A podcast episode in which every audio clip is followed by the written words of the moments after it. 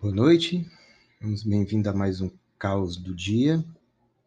E hoje nós vamos ler um texto, um texto chamado A Poesia, de Ferreira Goulart, presente na obra Dentro da Noite Veloz. Onde está a poesia? Indaga-se por toda parte, e a poesia vai à esquina comprar jornal. Cientistas esquartejam Pushkin, Baudelaire, exegetas desmontam a máquina da linguagem.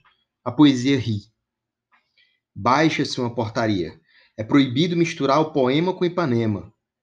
O poeta depõe no inquérito. Meu poema é puro, flor sem haste, juro. Não tem passado nem futuro. Não sabe a fel, nem sabe a mel. É de papel.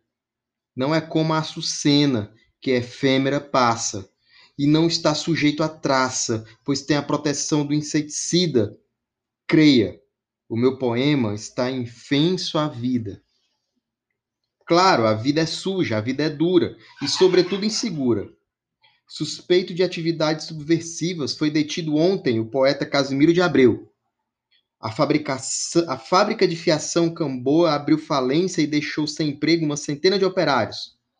A adúltera Rosa Gonçalves, depondo na terceira vara da família, afirmou descaradamente: traí ele sim, o amor acaba, seu juiz.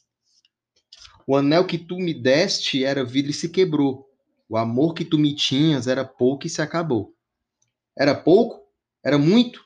Era uma fome azul e navalha, uma vertigem de cabelos, de, cabelos, dentes, cheiros que transpassam o metal e me impedem de viver ainda.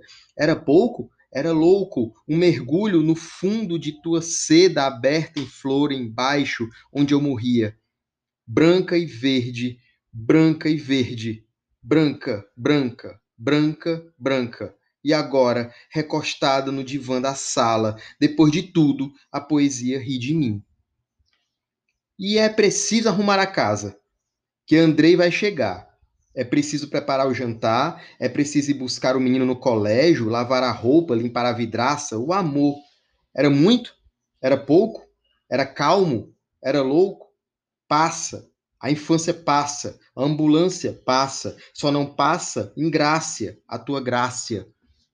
E pensar que nunca mais a terei, real e efêmera, na penumbra da tarde, como a primavera e pensar que ela também vai se juntar ao esqueleto das noites estreladas e dos perfumes que dentro de mim gravitam feito pó.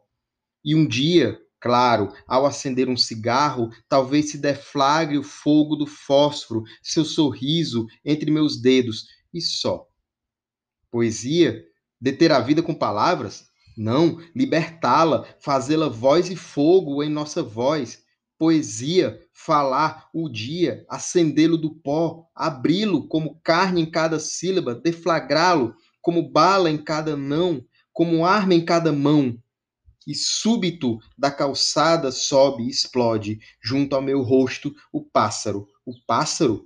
Como chamá-lo? Pombo? Bomba? Prombo? Como?